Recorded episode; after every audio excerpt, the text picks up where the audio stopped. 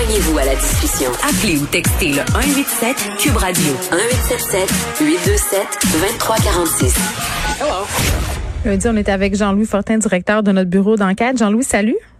Bonjour Geneviève. Bon, on commence par parler euh, d'une figure marquante, l'entrepreneur euh, Nicolo Miliotto, alias Monsieur Trottoir, euh, qui était soupçonné d'être l'intermédiaire entre la mafia et un cartel d'entrepreneurs en construction à Montréal, est décédé.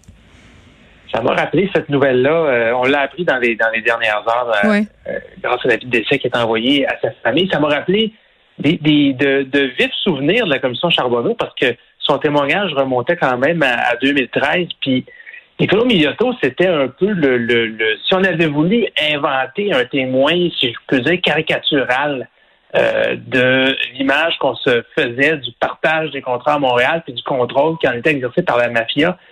Euh, je pense qu'on n'aurait pas pu dessiner un meilleur personnage que Nicolas Miliotto. Pourquoi? Euh, quand, par exemple, la, la, Sonia Lebel, qui l'interrogeait, qui est aujourd'hui, qui était une des procureurs principales de la mhm. commission, aujourd'hui présidente du Conseil du Trésor. quand elle lui demandait, savez-vous, M. Miliotto, c'est quoi la mafia? Puis lui répondait, je sais pas, je, je sais pas c'est quoi la mafia.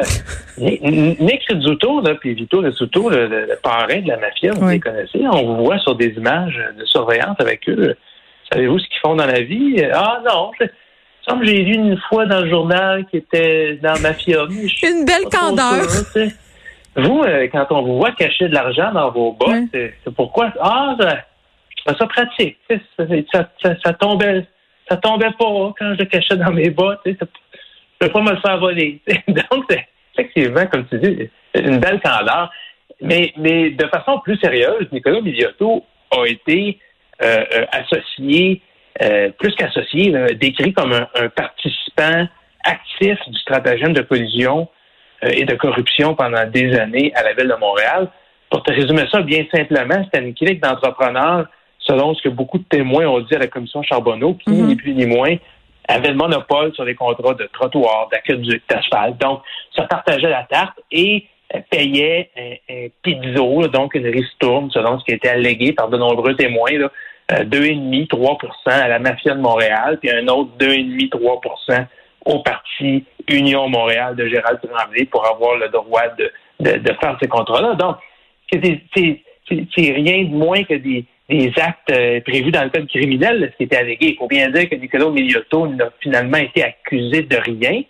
Euh, on sait que les enquêtes de l'IPAC concernant les stratagèmes de, de, de, collusion alléguée à Montréal ont, ont, avorté, hein, ont abouti à, strictement rien.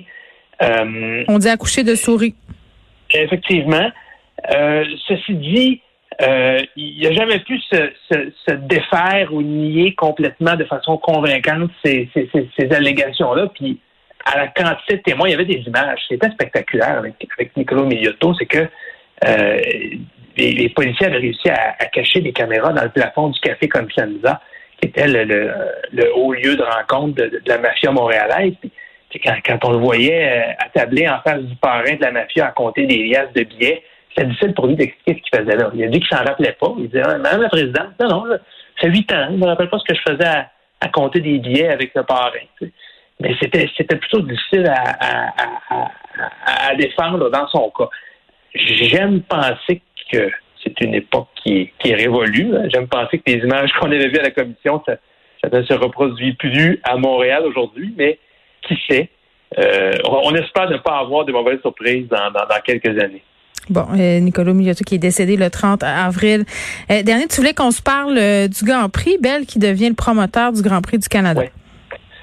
On a publié en fin de semaine dans le Journal de Montréal, le Journal de Québec, une vue aérienne du parc Jean-Drapeau. Des deux îles, évidemment, l'île Sainte-Hélène, l'île Sainte-Hélène, l'île Notre-Dame, pour montrer à quel point maintenant on a une entreprise privée, ou plutôt une famille d'entreprises, c'est-à-dire d'une part euh, Evenco et le groupe CH, d'autre part Bell, on sait que Bell est un national important euh, de la grande famille du Canadien de Montréal, et donc ces, ces groupes-là qui sont liés de, très très près ont maintenant la même main sur à peu près tous les événements qui sont organisés au parc Jean-Drapeau. Mais pas seulement ça. Euh, euh, au bureau d'enquête, on a compté des investissements publics qui avaient été euh, consentis pour rénover les deux îles, donc l'île Sainte-Hélène, là, euh, les gens se rappellent, euh, il y a quelques années, les festivals se tenaient dans un vrai trou de boîte. C'était, c'était pas bien beau. Là, on a construit un, amphithéâtre à ciel ouvert à sous de 65 000 places. Ça a coûté des dizaines de millions de dollars. On a réaménagé une, grande promenade qui traverse l'île de, de, bord en bord. Sur l'île Notre-Dame, on a euh, encore une fois, avec ton argent et mon argent, construit des paddocks flambant neufs pour le Grand Prix de Formule 1. Tout ça a coûté au moins 160 millions, c'est une estimation conservatrice. c'est ça qui m'écœure. C'est ça qui m'écœure avec le, euh, des organisations comme le Grand Prix. Euh, c'est qu'il faut tout le temps leur dérouler le tapis rouge, payer pour avoir le privilège, entre guillemets, qu'ils viennent tenir euh, l'événement à la maison, alors qu'on sait, là, bon, euh, à chaque fois qu'on a des bémols par rapport au Grand Prix, on nous parle des fameuses retombées économiques, là, par ailleurs des chiffres qui sont sans cesse remis en question par plein de monde. C'est difficile de, de, de, savoir avec précision ce sont quels sont les impacts de cet événement-là. Il y en a, mais je veux dire, c'est difficile d'y aller avec certitude, mais il y, a, il y a quand même tout un downside qui vient avec le Grand Prix.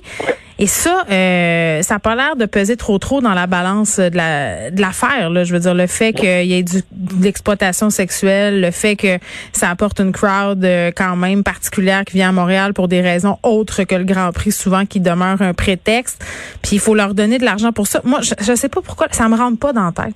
Ben, moralement, bon, tu le dis avec l'exploitation sexuelle, c'est une chose. Hein? Euh, ça pose effectivement des questions, mais tu sais, moi, je suis un grand fan de la transparence. Puis la semaine passée, là, quand le ministre Fitzgibbon, puis la ministre Joly, puis une belle brochette d'élus annonçaient une superbe nouvelle. On avait aidé un petit promoteur. On avait aidé un petit promoteur là, sans le sou, comme François Dumontier, qui avait plus une scène pour rembourser les billets mm. euh, des gens qui en avaient acheté euh, depuis deux ans. Puis il allait enfin pouvoir tenir son Grand Prix pendant dix ans. Puis tout le monde trouvait que c'était une belle nouvelle. là, ce qu'on a appris vendredi, c'est que les ministres étaient au courant. C'est-à-dire qu'on savait que c'était pas Monsieur du Montier qu'on allait aider. On savait que c'était une entreprise hmm. qui vaut 52 milliards de dollars en bourse. Il n'y a personne qui a pensé que ce serait une bonne idée d'en informer le grand public. Il n'y a aucun ministre, aucun élu qui a eu la décence de dire, dans le fond, là, dans deux jours, on va annoncer que Bell euh, s'est porté acquéreur des, des, droits de promotion du Grand Prix. Hmm. Alors, évidemment que pour l'acceptabilité sociale, aider un petit promoteur qui tire la diable par la queue versus aider une entreprise qui vaut 52 milliards, c'est pas la même chose. Hmm. Et euh, le cabinet de M. Fitzgibbon n'a pas eu le choix de nous dire, ben oui, il était au courant que Bell était dans le portrait, puis une chance. Hein, quand tu es un ministre, puis tu l'organisateur d'un événement, tu veux pas apprendre euh, euh, deux jours plus tard que finalement, ben c'est pas tout à fait la même personne que tu as aidé. Donc, c'est normal qu'il ait été au courant. Ce qui est pas normal, c'est qu'il l'ait pas dit. Alors, je pense que au niveau de l'utilisation des fonds publics, quand on veut convaincre les gens d'embarquer, hein, ça, peut se défendre. On peut dire qu'on veut aider un événement comme le Grand Prix parce qu'il y a des retombées, mais il faut être hum. très clair sur les personnes qu'on choisit d'aider. Oui, puis euh, là, il y a de la misère.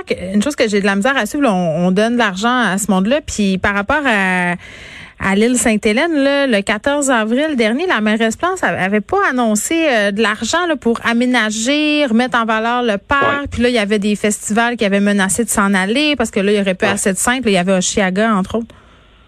Ben, ça, ça va être intéressant. Denis Coderre, quand il était maire de Montréal, a fait beaucoup pour aider les, promoteurs. Puis, puis aujourd'hui, ben, ce que ça donne, c'est qu'on a une seule et même grande famille d'entreprises qui, qui profitent des, fonds publics qui ont été investis au parc Jean-Drapeau.